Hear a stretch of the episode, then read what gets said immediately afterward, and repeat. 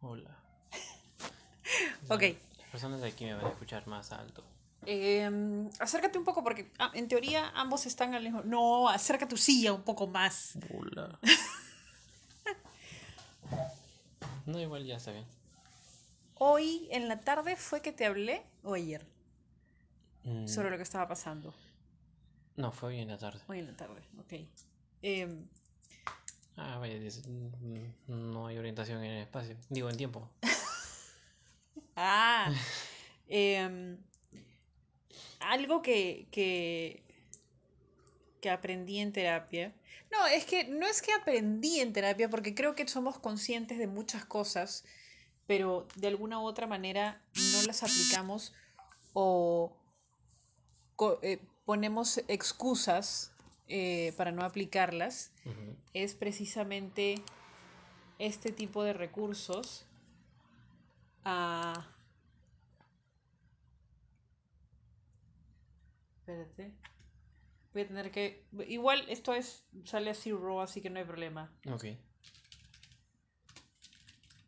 Ya. Em, ya te dije que es algo que había aprendido en terapia, pero es que en realidad no había aprendido en terapia porque esto yo lo sé. Aparte es, en teoría, sentido común. ¿Qué cosa? Que las personas tienen que expresarse. O sea, es una necesidad biológica, es una necesidad natural. Las personas no pueden estar en silencio respecto a sus emociones. Y cuando el psicólogo me decía, ¿has conversado con alguien? Yo siempre le decía que sí, porque doy clases. O sea, O sea, tú consideras conversar, hablar. dar exacto. Esa es una de las confusiones tontas que yo tenía. Y en terapia me explicaron que no se trataba de eso. O sea, tú puedes hablar, pero no necesariamente te estás comunicando ni estás expresando tus, tus emociones. Y en una de las sesiones de terapia fue la primera vez que escuché o que alguien me preguntó, ¿cuándo fue la última vez que expresaste tus emociones? Mm. Y sí hay un tiempo largo, puedo pasar días eh, sin comunicarme realmente con alguien, pero desde hace una semana por allí empezaba a tener cierta sensación de que las cosas se estaban acumulando y cuando llamo al psicólogo le digo lo que está pasando, no me siento siento que tengo muchas cosas en la cabeza, siento que me estoy sobrecargando y lo primero que él me pregunta es cuándo fue la última vez que te expresaste expresaste tus emociones y hice el conteo y la verdad fue hace cuatro semanas. O sea, no he tenido una conversación con alguien hasta que pude hablar con el psicólogo y recién tomé la conciencia de eso hace cuatro semanas. ¿Por qué es importante expresar tus emociones? Mm, al menos desde la... Es que hay varias maneras de como que hacer analogías, como las personas que... Hay esta postura para explicarlo, como que ponerlo por un lado psicoanalítico, pero eh, claro, se hace este como paralelo entre eh, las personas que son... eh, hay una etapa que se llama la etapa anal en, la, en el desarrollo psicosexual y está... Hay un nombre, no te, no te burles. Anal explosiva. Ok. que no, no, no implica diarreas. eh, y anal retentiva. No es exactamente anal explosiva, hay un- otro nombre, pero suena más Suena mejor. Claro, imponente, sí. explosiva. Este, donde las personas que son retentivas son aquellas que tratan o evitan este eh, mostrarse como tal, este, relacionan el hecho de que ya le haber manchado los pantalones o el, el mismo acto de mm, cuando se le está enseñando al niño a, a ir al baño por sí mismo, eh, la, la experiencia de haber manchado los pantalones, es- los padres la intensifican y el niño eh, toma esto como una situación que no eh, puede volver a suceder. En cambio, el anal, el, claro, el anal explosivo, ya no es diarrea, Ujú. es algún eh, donde se maneja de manera diferente. Es como que eh, eh, como que mucho más, casi como que, no diría como que el niño va por la Cagando casa, por todos claro, lados, pero soltando sus no tiene problemas en, en- en liberar. liberarlo. Claro, no tiene, no tiene esta vergüenza o esta angustia de no manchar los pantalones Y va más o menos algo así. Es de una manera muy a grandes rasgos y que es como que explicarlo así poquito a poquito eh, esa etapa, pero siempre sí es necesario como que liberar es, esta, esta tensión por no comunicar tus sentimientos. Es cierto. Incluso, bueno, me acabo de acordar de algo, es que, aunque más o menos va por el tema, pero puede estar ligado también como que no eh, se libere esto. Por ejemplo, yo eh, en verano me di cuenta, estaba llevando un curso que se llama Suicidología Mm. y hay un estudio, no me acuerdo de quién, cómo se llama esta investigadora bastante famosa en Estados Unidos, que hay, eh, catalogan esto como adversities, como ya sea situaciones que pueden considerarse traumáticas, eh, situaciones como que van desde abuso sexual a menores de edad, este, la pérdida de un familiar, todo esto. Se analizó y se comparó eh, varias características biológicas y propensiones a enfermedades biológicas, como cáncer, eh, diabetes, un montón de cosas. Y sé yo que la temprana exposición a estas adversities, adversidades, eh, multiplica mucho el valor de esto y obviamente también incurre demasiado en, en, en, la suicidología porque creo que se cuadruplican las veces más o se quintuplican más las veces de la posibilidad de que una persona que ha pasado con adversities a eh, una etapa menor de 12 años tenga más propensión a suicidarse, a tener algún tipo de en una de estas enfermedades. Ah, es bastante curioso. ¿Cuál es la relación, o existe alguna relación, porque no lo sé, entre no expresar los sentimientos o no comunicarse y el suicidio? Lo que entendí al inicio, porque bueno, yo era una de las personas que eh, si decía, si escuchaba, eh, las personas que se suicidan son cobardes. Yo estaba eh, completamente esto, pero si yo me decía, si son cobardes, si no son cobardes, porque odio esa idea, entonces son valientes. Y mi profesor me dijo, no, no es que sean cobardes, no es que sean valientes, son personas que están en sufrimiento, que no pueden o no tienen o consideran que no tienen y está bien, es, hay algún momento en el que puede eh, verse aún así tengas a mil personas a tu disposición, va a haber algún factor que haga que te sientas en desesperanza y que eh, a cualquier persona le puede pasar. Eh, no es algo de que simplemente se les amaquea a la persona diciendo tienes mil personas que ya tienes. es algo normal que puede pasar y es algo que, lo que se debe derivar a una ayuda psicológica. Que no es algo eh, que la devalúa a la persona o que simplemente se le dice valórate o valora lo que tienes, porque no va más allá de eso. Es un sufrimiento que se ha ido condensando, que quizá no pudo haber sido hablado o si fue hablado no fue valorado, no fue eh, considerado, no fue validado por sus personas alrededor y que en algún momento tiene que, si se, bueno, si se condensa bastante y no recibe ayuda, sí puede llegar a ideación suicida concreta, ideación suicida concreta, eh, intentos de suicidio y bueno, posteriormente eh, el fallecimiento de la persona. Que obviamente el, se sabe que un, claro, un suicidio deja, si, obviamente si no se da, es, eh, queda un superviviente a un intento de suicidio, que, mismo lo, que el mismo que lo hizo. Pero si se suicida, alrededor puede afectar hasta... El mismo acto de suicidio puede afectar a 100 personas. Eso es algo que tú me mencionaste el otro día y en lo cual yo no había reparado, porque creo que te comenté algo, o, o tú me comentaste algo acerca. Ah, ya, ya, estaba viendo un documental precisamente acerca del suicidio y eh, mencionaban un centro para las familias uh, que asistían a terapia después de que un familiar de ellos se hubiera suicidado. Y eso es un concepto por el cual en el cual yo nunca había reparado. O sea, la persona que se suicida termina con su vida, pero esto afecta de manera muy profunda a, a la familia. O sea, dejas eh, sobrevivientes uh -huh. a, tu, a tu suicidio que van a pasar por un trauma muy fuerte y tienen que recibir atención, tienen que recibir terapia. Cuando un...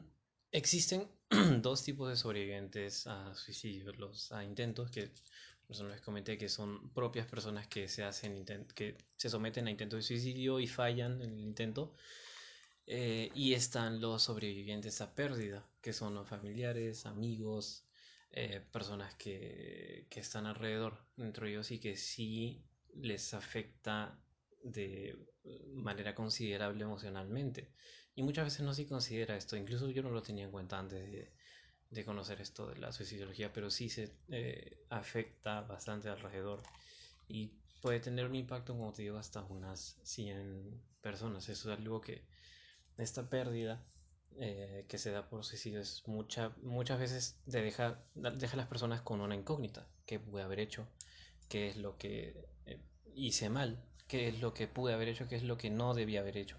Hace poco se hizo viral un tweet eh, de una psicóloga en el cual comentaba que la familia de su paciente que cometió suicidio hace poco le había pedido que revise los mensajes de WhatsApp de su paciente para encontrar una razón.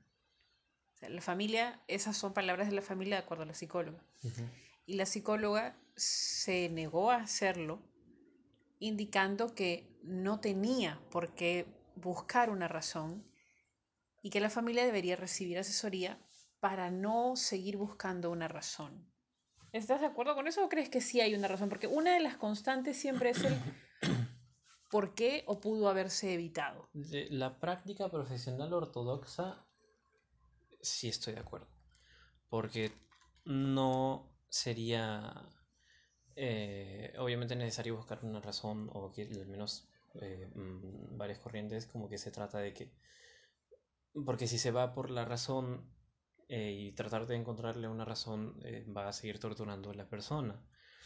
Pero, bueno, también está el tema de que se puede someter como que a un tipo de evaluaciones porque si eh, la atención psicológica no se da correctamente, puede incurrir en un suicidio asistido por parte del psicólogo o por parte de alguien que está a su alrededor. Por ¿Cómo así? Siempre, Lo que pasa es que siempre eh, cuando hay un intento de suicidio o que hay señales de que una persona se va a suicidar, dentro de los pactos, bueno, eh, compromisos éticos del profesional en la salud mental es que uno debe romper el tema de la confidencialidad de la, del paciente y todo lo que se ve en la sesión solamente por casos de emergencia y en casos de emergencia también está si pone en riesgo su vida o la, vida de otra persona.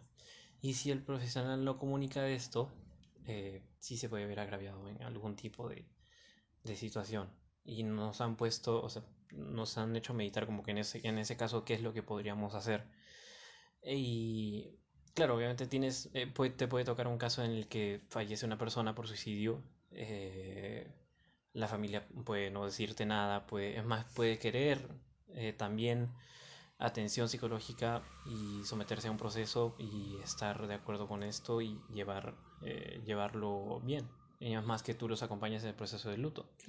Pero también puede estar el caso en el que sospechen que has tenido eh, algún tipo de como que participación, como que... Negligencia. Un, tipo de negligencia, de que has tenido eh, señales y no las has eh, reportado.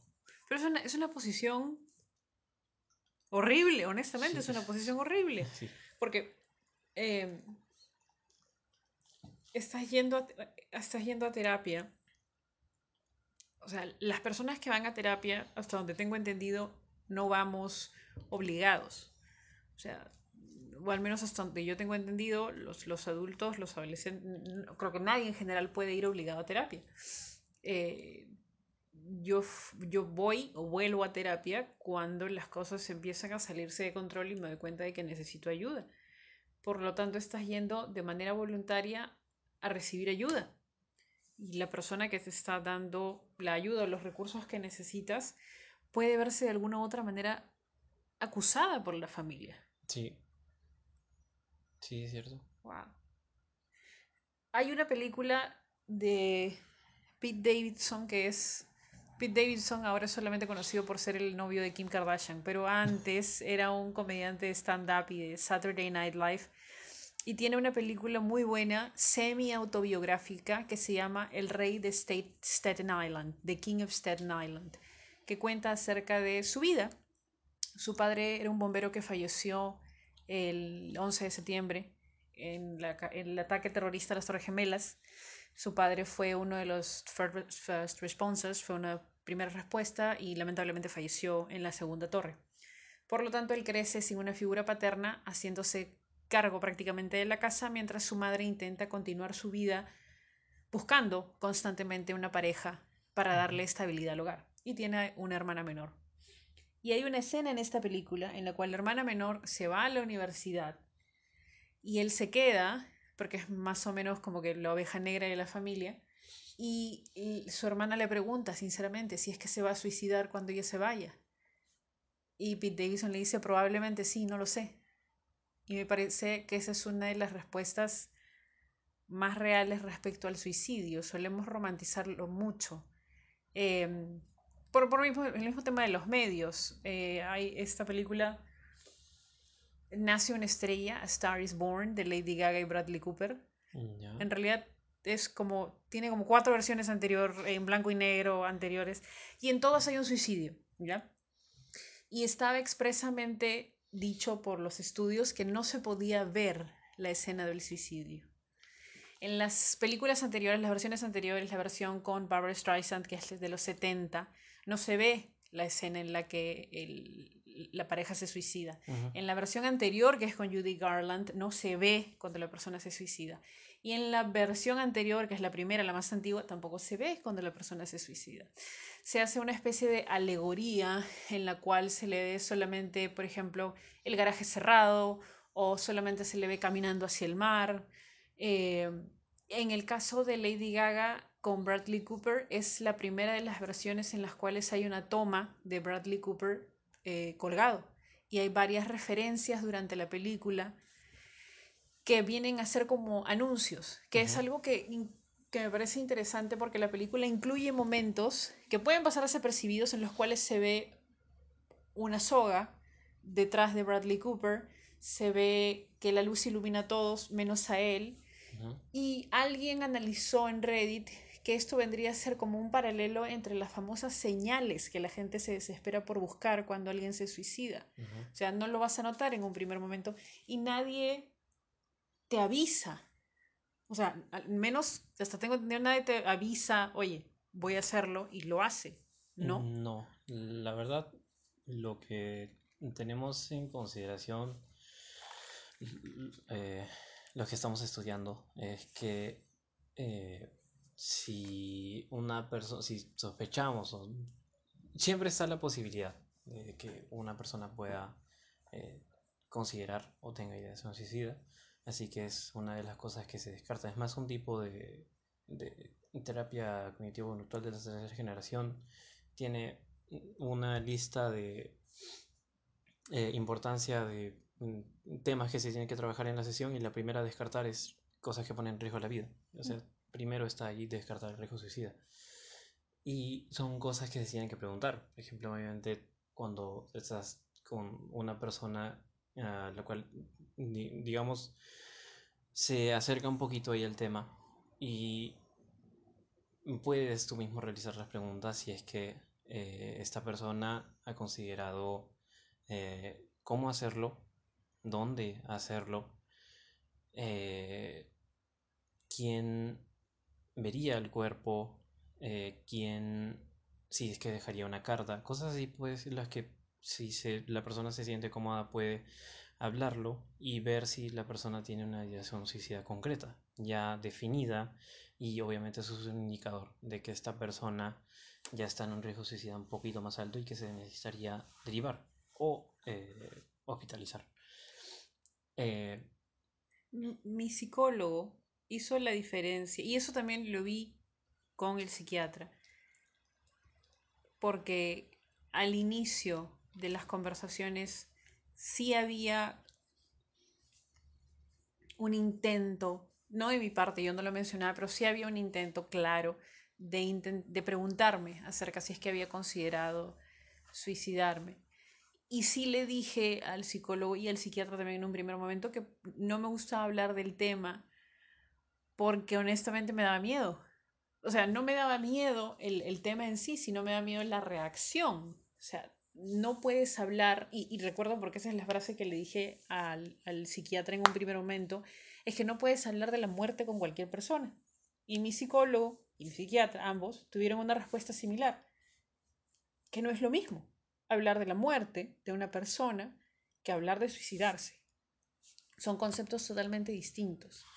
Hay muchas personas que incluso van a terapia para organizar las cosas cuando están cerca de la muerte. Mm. Hay un tema, no recuerdo si es tanatología, no recuerdo. Okay. Creo, creo, que, creo, que, sí. Creo que sí. En los cuales hay pacientes con diagnósticos eh, que ya están en una etapa terminal o ya están en etapa de desahucio y reciben un acompañamiento médico psicológico en el cual ponen las cosas en orden, ¿no? Porque no es algo común, o sea, no tenemos ¿Conoces alguna persona, incluso en la familia, que tenga un testamento claro? No, no, creo que no. No, y a mí me parece lo más sano del mundo. Hay cosas que yo incluso te he contado a ti y, y he, he, tenido oportunidad de hablar con las personas más cercanas a mí, que son ciertos detalles acerca de si por A o por B yo muero mañana, quiero que las cosas queden ordenadas. No quiero que eh, tengan que lidiar con, uy, ¿qué hubiera querido? Porque honestamente se organiza como una fiesta. es, es, es, organizar un quinceañero cuando, algo, cuando, cuando alguien muere. Y creo que dejar las cosas en orden y claras aligera mucho la carga para la familia. Uh -huh. Por ejemplo, yo no quiero que me entierren. Una de las cosas, y que creo que he tenido la confianza de decirte a ti, es que a mí no me gusta visitar a mi mamá en el cementerio ni siquiera me gusta la frase visitar en un cementerio, porque yo no creo que mi mamá esté enterrada en un cementerio. Y no me gusta la idea de ir y pararme frente a una lápida y hablar como si yo estuviera allí. Para mí es algo que no me agrada. Pero en nuestra familia está muy metida la idea de que tienen que estar todos enterrados juntos, cerca, cerca mi papá tiene donde ser enterrado, mi mamá está enterrada con su familia. Sí. Eh, pero a mí no me agrada esa idea. Entonces yo a las personas más cercanas, y a ti también te he mencionado que es cremación.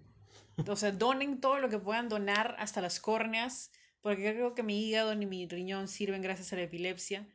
Si existe algún tipo de entidad o organización o universidad que reciba mi cerebro para ser estudiado, me encantaría. Eh, donar todos los órganos que se puedan, piel, córneas, todo, no interesa. Y luego cremarme. Y tampoco que se quede en una caja, porque hay un concepto muy claro que yo tengo y que sé que tengo que trabajarlo en, en terapia, pero no me gusta hacer una carga. Y es algo que siempre he repetido en terapia. Por lo tanto, la idea de que hay alguien que se va a quedar con una cajita de mármol arrastrándome de un lado a otro me parece horrible. Es. Escucha, se van a mudar, no, lleva Juana. Lleva Juana, lleva Juana ponle la guantera, algo. Es horrible. Échale al canú, échale un poquito de Juana. échale Juana, es horrible. Entonces, quiero. La muerte es definitiva. Por lo tanto, permítanme desaparecer definitivamente. Nada de amarrar a alguien a un trozo de tierra ni a una caja de mármol. Yo sí estoy de acuerdo con eso. Nada de videos con color esperanza de fondo. Absolutamente nada. Ningún tipo de post en redes sociales diciendo que era una buena persona. ¿Has pensado, o sea, ahora que dices que como que no quieres que te lleven eh, de cenizas, de caja en caja, ¿dónde soldar las cenizas? Creo que eso es lo más difícil. Sí, ¿no? Porque hay... Normalmente las personas que viajan, por ejemplo, o que tienen algún lugar en particular, te podrían decir, oye, ya quiero que esparzan mis cenizas en tal lugar. ¿okay? Porque sí, hemos visto casos en los cuales la gente, creo que hasta en Disney, por cierto, está prohibido esparcir las, las, cenizas en Disney. No se puede, pero la gente igual lo hace. Te llevan en un tupper, en un termo y te lanzan por ahí. pero es completamente ilegal. Pero sí, hay un mini documental en YouTube eh, de Dying in Disney, The Death in Disney, no recuerdo cómo es, en los cuales hay entrevistas cortas a trabajadores de limpieza de Disney que cuentan que diariamente barren con aproximadamente 5 a 10 kilos de cenizas. Porque la gente sigue llevando las cenizas de sus hijos y de sus familiares allí. Eh, pero yo no tengo un lugar en toda la extensión de la frase, porque creo que nunca me he identificado con un lugar en particular. Por lo tanto, no lo sé. Sería en el jardín de acá. Con Ginger. Con Ginger, pues exacto. Sería en el jardín al lado del gato. No tengo otro lugar y tampoco creo que haya, no, no tengo mayor creencia de que haya algún tipo de vida posterior. Así que no creo que porque esparzan mis cenizas allí me vaya a quedar allí por el resto de la eternidad. O resucitado con el cuerpo de Ginger. Exacto. El meme de cuando yo me muera mi familia, el cielo sea en otro ángel, pero yo reencarnando en una rata. Algo así sería. A mí sí me gustaría poder conversar con la familia y decirles, para empezar, por, eh, eh, las personas con epilepsia tenemos una expectativa de vida menor. Eh, el hecho de que yo sea más propensa a tener Alzheimer temprano tampoco me da esa seguridad de, uh, hay mucho tiempo. No, puede ser que no. Entonces sí es algo que me gustaría conversar y tener completamente claro. Eh, ¿Qué hacer con mis cosas? Eh, ¿Qué hacer con los gatos? Exacto. ¿Qué hacer con los gatos? Todo eso. Ese tipo de cosas sí las he hablado en terapia. He conversado bastante sobre eso. Y mm, no tengo problema de hablar sobre la muerte. Pero el tema de hablar del suicidio, que sí es algo que en algún momento con lo que he tenido que lidiar, eh, aún es difícil. Porque tienes este preconcepto o este prejuicio de que las personas que se suicidan son cobardes, están mal de la cabeza. Es más, o sea, cuando alguien se suicida no lo dicen. No, no, no, no, muchas veces tratan de... ¿Has visto? Nos mostraron algo en una clase que fue horrible. Es como media eh, trata el suicidio y es que eh, hubo un caso aquí en Perú que eh, como que una chica estaba a punto de suicidarse lanzándose del balcón no me acuerdo en qué distrito bueno la rescataron estaba queriendo suicidarse porque creo que se enteró que su esposo tenía un amante, algo así. Y eh, bueno, primero eh, la llevaron a hospitalizarse. Todo era un lío porque antes de, de llevársela había un montón de gente viendo, filmando, mm. eh, siguiéndola para ver qué pasaba. al final, cuando sale de ser hospitalizada, la reportera le dice, eh, por favor, danos un poco de información, cuéntanos qué pasó, eh, dinos qué pasó, o sea, así toda. Y lo último que dice en la nota, la reportera, cuando se va en un taxi, es, y así se va esta persona, luego de haber causado un alboroto. Oh. Eh, hay muchas maneras en las cuales se está tratando muy mal esto y es que hay otras cosas como las cuales se puede rescatar, así como ves en la película que me cuentas. Supongo que en las anteriores, bueno, obviamente pudo haber sido por un tema de tabú, pero ahora, por ejemplo, si pones eh, o habla, escribes algo acerca de suicidio en Instagram, eh, la propia aplicación tiene, te dice, ¿no? Oye, eh, estás buscando algo relacionado a suicidio, necesitas algún número de apoyo, necesitas eh, las siguientes imágenes o las siguientes posts que te van a ver pueden ser triggering Este, y así con bastantes temas. O sea, o sea, siempre se, eh, pueden ser eh, activadoras de algo o pueden ser muy sensibles para personas que, que, que, claro, puedan ser sensibles ante esto. Y está el otro lado de que, claro, más allá de este tabú de que las personas hablan de suicidio y las personas alrededor dicen, no hables de eso, hay que hablar de algo más bonito, te, necesito subir el ánimo, no necesitas hablar de eso. Creo que también está eso de que mm, tiene que ser hablado y tiene que ser escuchado, tiene que ser validado porque es una, eh, una posición válida en la que una persona se puede encontrar. Una constante en la sociedad es el clásico, no hables de eso. Oye, ya, no, no, no hay que hablar de eso. Como si al mencionarlo, mágicamente fuera a pasar y al dejar de mencionarlo, mágicamente la persona ya no se quiere suicidar, Ujú, ¿no? Es que es el equivalente al, al a esta especie de, de dictadura de la felicidad, ¿no? Si solamente pienso en buenas vibras, si yo decreto todas las mañanas que voy a tener dinero, si yo manifiesto que me va a ir bien, entonces me va a ir bien.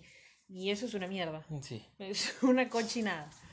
Eh, pero la gente tiene esto tan metido y yo entiendo que es difícil, entiendo que es complicado. Nosotros hemos pasado por la muerte de mi mamá de una manera muy traumática. Su fallecimiento fue inesperado, pero sí. también fue muy chocante. Tú tenías 11 años, yo tenía 21 años. Mi mamá estaba relativamente sana hasta unos meses antes de que empieza todo el proceso y el proceso es violento. Entonces, la muerte no es algo malo. Una de las cosas que yo tengo que agradecer eh, es que yo puedo hablar sobre la muerte de mi madre ya sin sentir el mismo dolor que sentía hace años.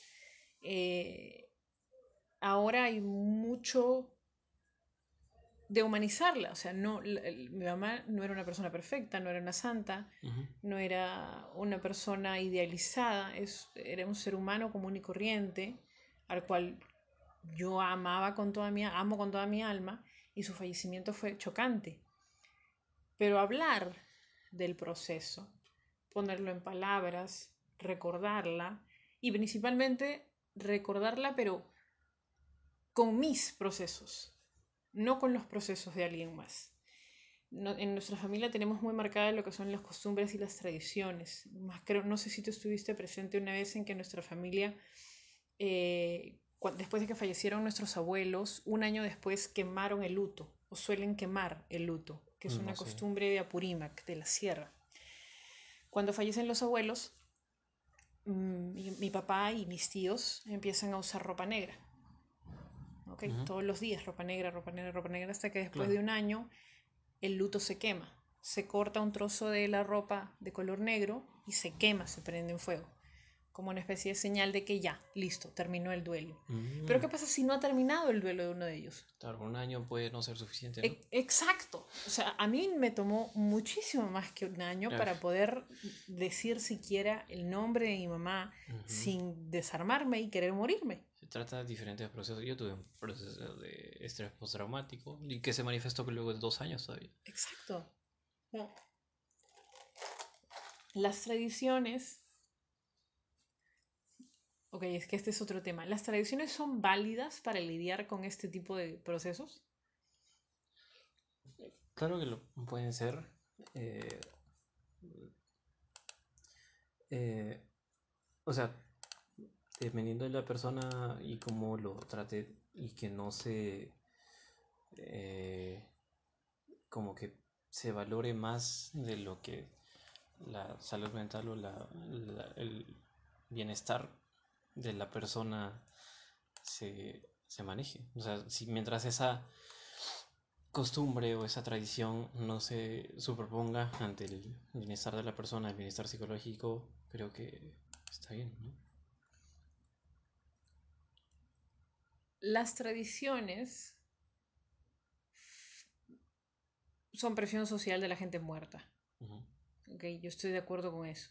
Yo tengo un punto de vista medio intolerante, no, bastante intolerante, y no tengo problema en admitirlo respecto a las tradiciones, no me gustan, porque no siempre voy a tener ganas de celebrar Navidad y de que todo sea felicidad el 25 de diciembre. Hay días de San Valentín en los cuales no quiero ver a nadie y quiero mandar a todo el mundo a la mierda. Hay cumpleaños en los cuales quiero encerrarme en mi cuarto y quiero que todo el mundo se muera. Y tengo todo el derecho de sentirme así porque es lo que siento. Mi estado de ánimo no va a ser igual bajo ningún concepto solamente porque hay una fecha. No hay una alineación mágica de planetas que haga que el 25 de diciembre todo sea feliz. Hay personas que tienen recuerdos trágicos de los 25 de diciembre. Por suerte, nosotros no. Nosotros hemos tenido el privilegio de tener varios años de escenas muy lindas, todos entre familia, pero ahora, siendo adultos, trabajar, ser independiente, vivir lejos de la familia, hay 25 de diciembre o hay fines de años, eh, fines de años en los cuales yo les he dicho, sabes que me quiero quedar durmiendo aquí y me he quedado en el departamento durmiendo. Y cuando le he comentado esto a amigos, porque me preguntan, ¿y qué, qué hiciste en Año Nuevo? Y le dije, "Mm, nada, vi, vi, vi series. ¿Qué hice este año? Es, ya, este último año nuevo, por ejemplo, vi Peaky Blinders. Exacto. Fue- me la pasé viendo Peaky Blinders. Y ese fue, eso fue lo único que hice en Año Nuevo, hasta las 7 de la mañana que salí a buscar comida. Pero comentarle esto a una persona automáticamente es, ¿estás bien? ¿Está todo bien? O sea, no participar en las tradiciones también te trae un cuestionamiento medio incómodo. Y las tradiciones con la muerte suelen ser muy de silenciar las emociones. Es solamente, ok, tienes desde este momento que se ha muerto la persona 365 días para superar. Y si no lo supero, ya es tu problema, no importa, pues se va a quemar la ropa en un año. Hay muchas personas que tienen ese concepto de duelo, que tienen ese concepto como que hay un reloj que está en marcha. Sí. El duelo no es exclusivo de la muerte, ¿no? No. No, no, el duelo puede ser pérdida incluso por una pareja o pérdida de una relación, separación en la familia, amigos, en pareja, puede darse de cualquier manera. Ese es otro concepto que yo no manejaba. O sea, lo, lo comprendía o no, no me parecía no me parecía nada descabellado. Pero llega un punto en terapia en el cual cuando hablamos del duelo, y yo le digo al psicólogo, ¿a qué duelo se refiere? El de Yuyo. Duelo de cartas. Escúchame, ¿has visto ese TikTok, ese trend de la chica que tiene su... Ay, ¿cómo se llama? Dual Disc. Su dual disc y te reta un duelo. ¿Aún venden dual discs? Sí, han salido una nueva versión. Toda mi vida soñé. Escúchame, lo que pasa es que yo. 80 dólares. ¿Qué? No, 120 No, dólares. ser más. 120 dólares. Eh, yo estudié en Trilce Miraflores, que ya no existe. Eh, ya no existe. En Trilce Miraflores, que quedaba en Benavides. Y me gradué el año. ¿2005? Gracias. me gradué el año 2005. Yu-Gi-Oh salió en el año 2002, 2003. 1, 2. Aquí llega con fuerza en el año 2003. ¿Por qué he tenido que investigar esto? El manga es del 99. Ok, aquí yo empiezo a consumir Yu-Gi-Oh de manera obsesiva desde el 2003 gracias a lo, lo que vendría a ser el Club Sugoi y Arenales. ¿ok? Y empiezo a participar en duelos dentro del colegio. ¿ok? Eh, con las primer- la primera generación de cartas. Claro. La- la- Solo monstruos de efecto y el, sí, el que tenía era fusión. Exacto, nada más. Nosotros empezamos así, Y bueno, mágicas y trampas, nada Bueno, más. las mágicas y trampas normal. Y tercero, cuarto y quinto de secundaria, en Trilce me la pasé en todos los recreos jugando Yu-Gi-Oh! Y luego yendo a Arenales y comprar cartas, ¿no? Y en esa época todavía no tenías una venta de cartas originales 100%, sino que te permitían jugar con cartas Compras afuera de Trilce. Exacto, exacto. Eh, y durante ese boom que hubo, porque hubo un boom, o sea, Sí. para el 2005 ya tenías tiendas afuera de polvos rosados Sí. en las cuales vendían cartas originales y podías armar tus propios decks. Eh, es más, creo que allí fue donde a ti se te compraron tus primeros decks. Claro, mi deck de, eh, de vampiros. Ya, ese es el que compramos allí afuera de Polvos Rosados, creo, donde había una tienda especializada. Sí. Ya. Eh, eh, y salieron todas estas monerías que yo me moría por tener, pero honestamente mi mamá y mi papá siempre han hecho, mi mamá principalmente, era la que hacía un esfuerzo por comprarme todas las estupideces y comprarnos todas las estupideces que pedíamos. Sí. Eh, toda mi infancia yo crecí rodeada de juguetes de la WWF que todavía están acá. Tengo un Dude Love, tengo un Mankind, tengo un Mick Foley. eh, mi mamá me compraba los rings, mi mamá me compraba los cinturones. A ti también te compraban Ujú. tus cinturones. Y los rings. Los rings también. Mi torta de 18 años fue Stone Cold. O sea, eh, cada cosa que le pedíamos, mi mamá de alguna u otra manera lo, lo- lo encontraba. Sin embargo, es esta tontería del dual disc, este que se pone en el brazo, que nunca llegó aquí en esa época. Porque en esa época era solamente un juego de cartas. Porque sale paralelo con Magic, Magic the Gathering, que era otro juego de cartas, pero que era considerado un juego de cartas más serio. Claro. Por lo tanto, no había ningún tapete decorado, ni había un campo de batalla. No, no, era mucho. Así que me queda pendiente comprar eso. Pasamos a hablar del suicidio y las cartas yo Los dulces no se pueden usar en torneos. ¿Qué? ¿Por qué? Necesitas un mat. Pero el mat es básico. Es como un mousepad, nada más. Es, sí, es un Pues si traes un mousepad, ya estás. Ya estás listo, estás adentro. No te puedo creer que no se puedan usar dual discs. No, no, no se puede ¿Por qué? ¿Y las poses? Porque no tienes donde poner cartas mágicas y de trampa, solo tienes para y pues solamente los- tienes. Y aparte, sí, pues debe ser incómodo. Ok, tiene, tiene puntos. Mm, Espera, digamos, tú tienes un dulce. Haz así. así jugaría. Júntalo, júntalo para- En esa misma época es cuando sale el juego de cartas de Pokémon. Ujú. Y yo empiezo a juntar, empiezo a jugar cartas de Pokémon también. Y luego dejé todo eso porque fui miserable en la universidad.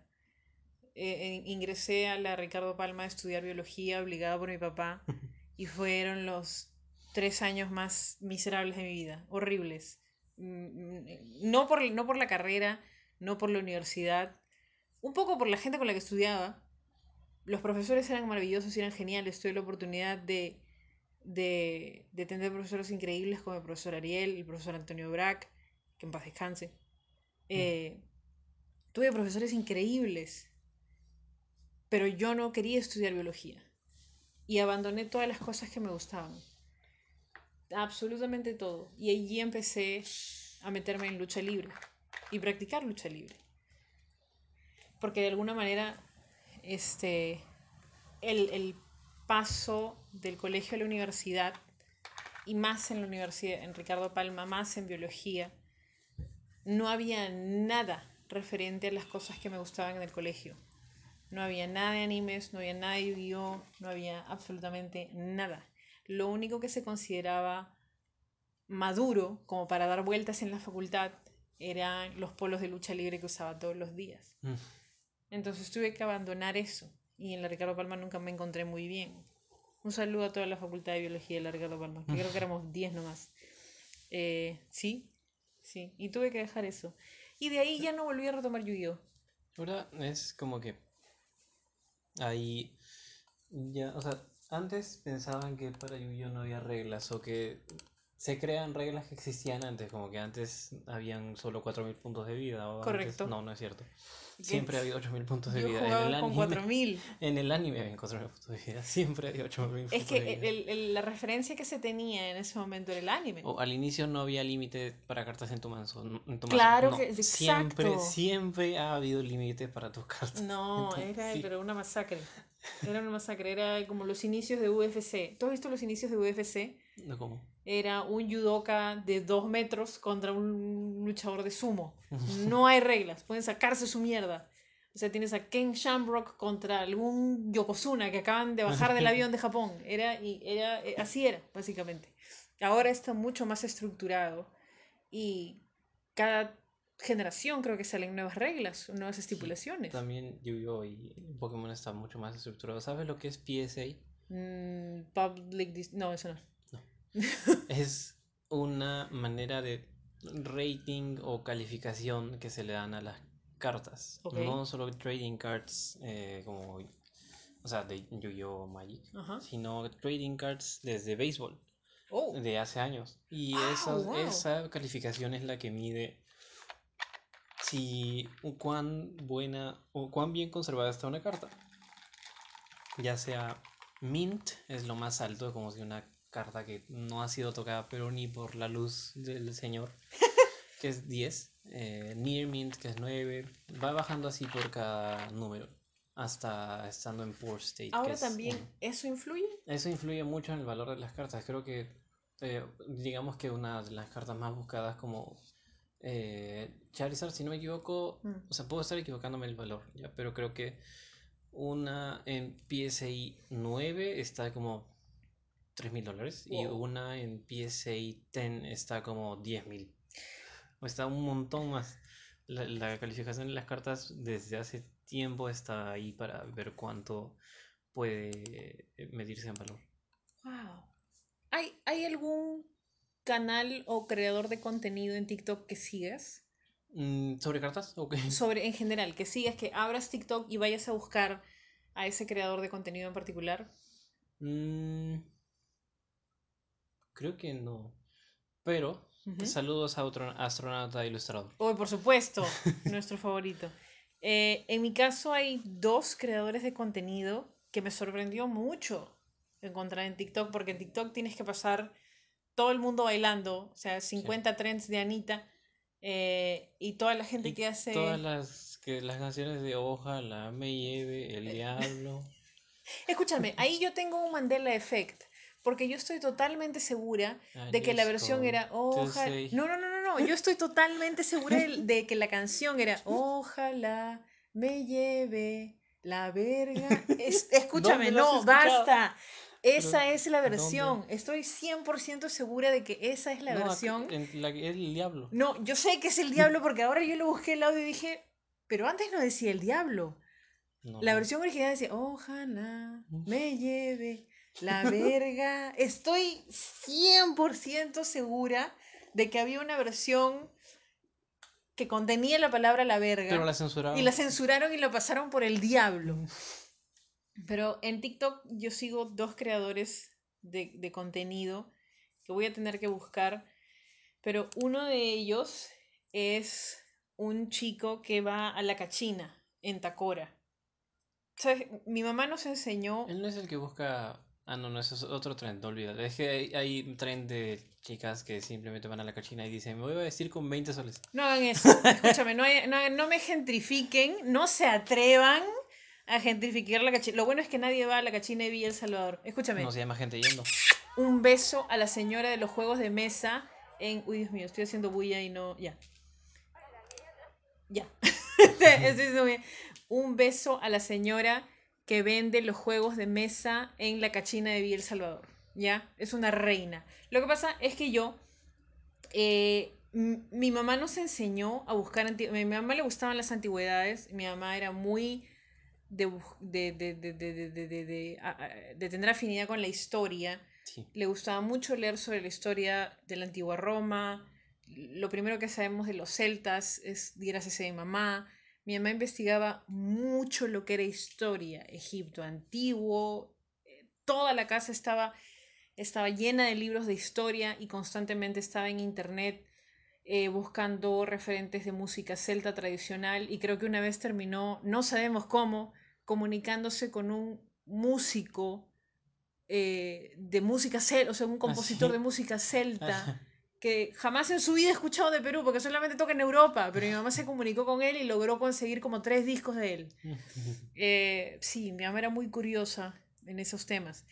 Y eh, mi, mamá era, mi, mi mamá era muy pegada a lo que era buscar antigüedades e íbamos con ella a buscar antigüedades porque cerca a lo que es la cachina de Tacora estaba la fábrica de un tío. ¿Ok? Estaba la fábrica de un tío. Y mamá normalmente iba los domingos temprano, de madrugada, a buscar qué hay y compraba estas cosas antiguas como estos cálices que me imagino, hay un cáliz chiquito, dorado, que mi mamá trajo una vez, que probablemente salió de alguna. Salió de alguna iglesia de manera ilegal. Lo siento mucho, pero lo lamento. Pero llegó acá. Y aquí, por ahí está. Creo que sí. Sí, es un cáliz pequeño de sí. iglesia. Y bueno, aquí está. No nos lo pueden quitar porque ya es nuestro, ya prescribió. Otra de las cosas que recuerdo que mi mamá consiguió en la cachina como antigüedad fue una cantimplora con una soga de cuero de un pueblo en Suiza llamado Neuchâtel, eh, que había sido parte de la cultura celta.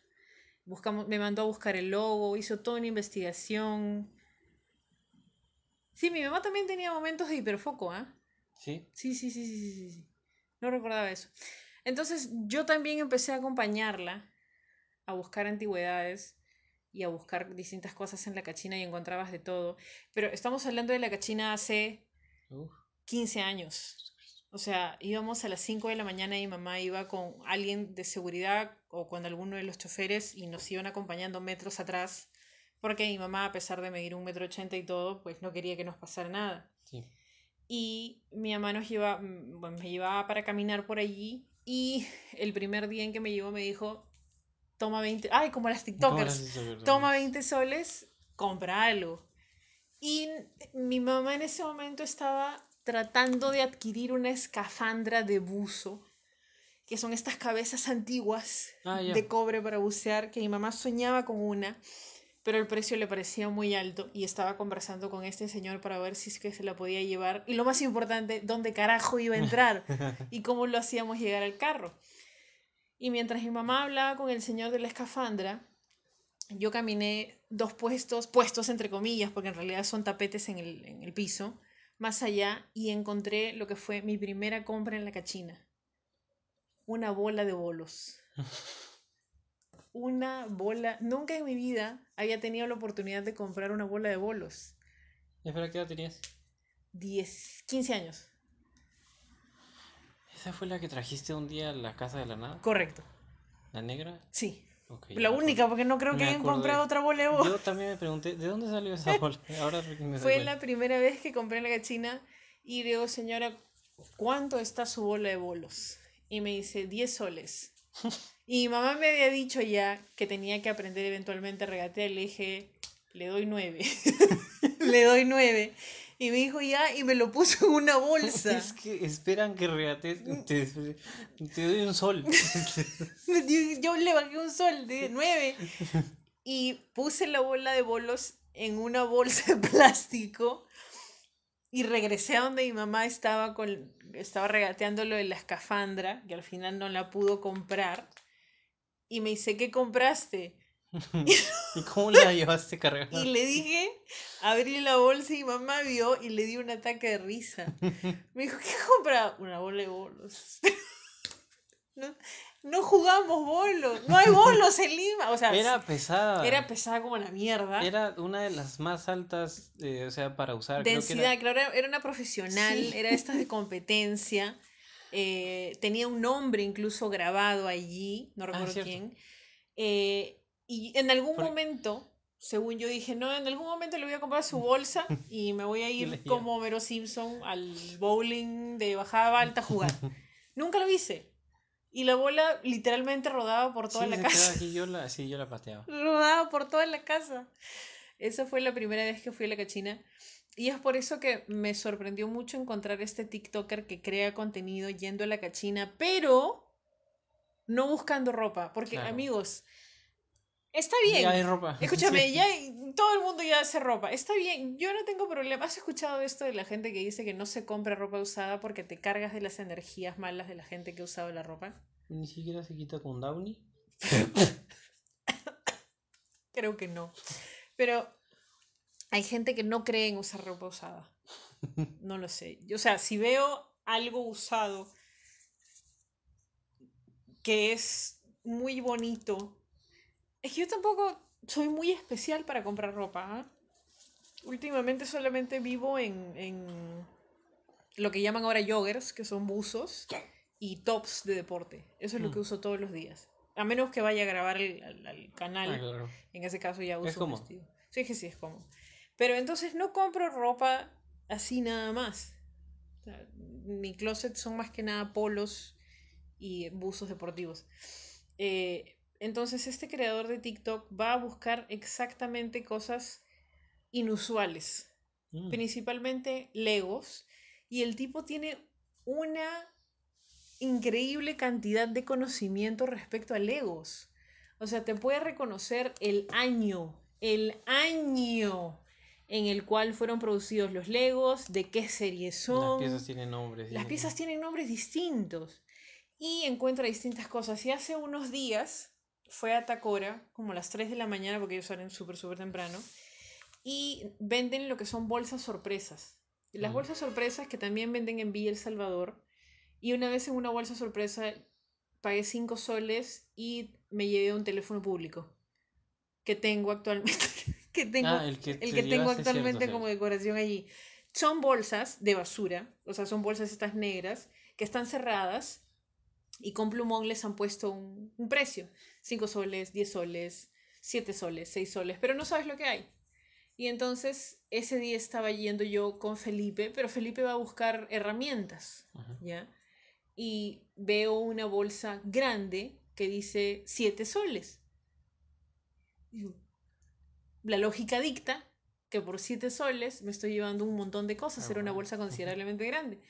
Hasta que llego al micro, abro la bolsa y había un teléfono público con monedas adentro que todavía no he podido sacar.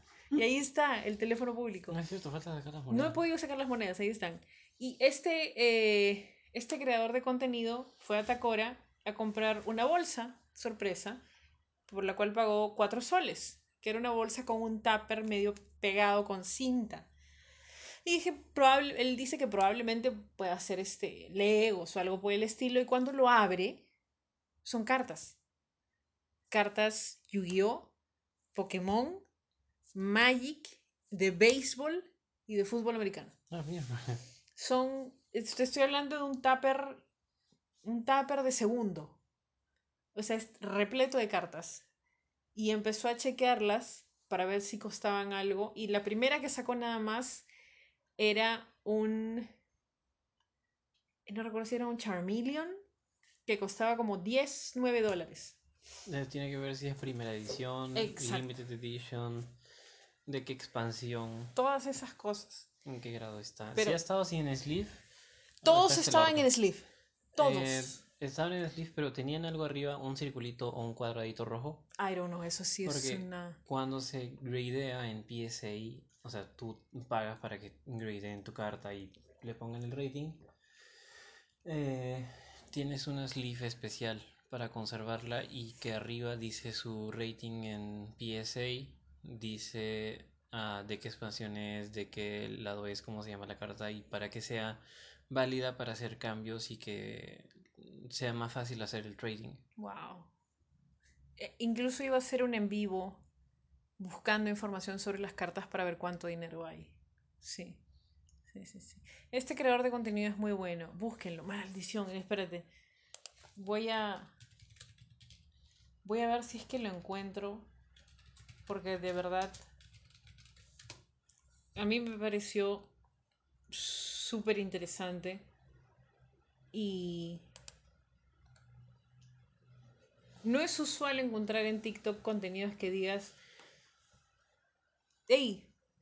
Qué bonito. Qué bonito, he aprendido algo. No, en este caso es. Al menos TikTok yo lo utilizo como una especie de autotortura. ¿Por qué? Eh, una especie de autotortura. Hay días en los cuales me siento tan mal que decido castigarme por sentirme mal. Por ejemplo. Chicas vestiéndose por 20 soles en la cachina. Sí, creo que sí. O sea, es TikTok me parece una de las cosas más de, de tortura. Es una tortura. No, no, no, no encuentras algo. O parece que lo hicieran a propósito. ¿Y sigues bajando? Y sigo bajando y sigo bajando y terminas viendo un montón de videos estúpidos y te pasaste una hora y dijiste, Jesús, ¿qué es esto? O sea, es terrible. Pero lo vemos y ahí estamos y es una de las cosas más, más buscadas. No recuerdo el nombre de el TikToker de la cachina. Si alguien sabe a quién me refiero, Díganme. Envíenos el nombre. Envíenos el dato. Y el otro eh, creador de contenido que sigo es otro chico cuyo nombre no recuerdo, que incluso he compartido en Twitter, que es un chico que habla sobre productos y golosinas que salen de circulación, o sea, productos y golosinas del Perú. ¿Ya? Ya. Pero es como que yo me enteré de la existencia de la Pepsi Azul gracias a él. Es un chico que hace los videos más sencillos del mundo, está en su cuarto, pone la cámara, está su pared atrás y se pone a hablar sobre que han la Pepsi ha sacado una Pepsi azul. Ujú. Ok. Luego después eh, hace una lista de cinco productos que crees que todavía están en circulación, pero ya no están en circulación. Y el Pepsi Azul. Y ahí está el azul también. Cinco, es- es distintos productos que salen que yo no sabía que no existían. Por ejemplo, ¿sabías tú que existe la casino de pay de limón? Ah. Oye, eso debe saber bien rico. O no, No, no, sí, o no, porque eh, yo tengo un problema con los sabores de sabores, ¿Cítricos? no, sabores, ¿cómo se le llama? Sabores, maldita sea, sabores, Complejos no, no, no, no, sabores que no son naturales, pero hay una palabra, sintéticos. ¿sí- ¿sintéticos? No, ¿Sí? no, no. sabores artificiales, Artificial. sabores artificiales de frutas. Mm, No, por ejemplo, lo que nosotros comemos con la casino de fresa, cuando tú comes la casino de fresa o cualquier galleta que No, diga fresa. fresa, ese sabor no es fresa. No es, muerde una fresa, no es fresa, no es fresa. No, no lo es. Y, y lamento mucho en países como en Estados Unidos, en los cuales las fresas son caras y que solamente crean que el sabor del Pop Tart de fresa es ese. No, no es. Eso que les dicen que el, Pop Tart sabor fresa no es fresa, no les crean. Y, y- y no creo que sea muy rico. Por ejemplo, con este chico aprendí que el producto... ¿Te gustan los piqueos snacks? claro. ¿Qué cosas vienen en el piqueo snacks? Tocino. Tocino, eh, Este, chistris. chistiris, Doritos. Doritos. Papas. papas. Nada. Y nada más, ¿no? Son esas cuatro cosas. Ya. Las papas, si vienen por separado, puedes comprar las papas Lay's en bolsa. Los chistris también, porque no, los, este, no los sacaron de circulación. Los doritos igual, pero el tocino. Hacía tiempo ya dejaron de circular el tocino, ¿no? Exacto. La gente no sabe o, o no recordaba de dónde salió el tocino. Tocino en el piqueo snacks, yay or nay. Yay. ¿Qué es lo que dejas en el piqueo snacks? Nada. No se deja nada. ¿Qué Ni la bolsa. Chupas la bolsa. Hay una sola cosa que yo dejo en la bolsa del piqueo snacks y me da vergüenza decírtelo. Lo siento. El chistris. Un No. placer este, pues, un placer acompañarlos la noche de hoy. No como el chistris. Creo que tiene un sabor. Regresó. ¿Volvió en forma de fichas? O sea, nunca se fue. Solo se- Nunca. Escuche, ¿cuál fue el problema? Porque acuérdate que ahí el tema era con las grasas trans que tenía chistris. Pero volvió. No sé cómo, no sé si le han quitado grasas trans. o- Eh, con mi nutricionista hicimos una, un acuerdo de No comer chistris. no comer cosas empaquetadas o procesadas eh, diariamente, que es Mm, algo Cierto. que yo hacía porque es fácil, ¿no? O sea, Claro.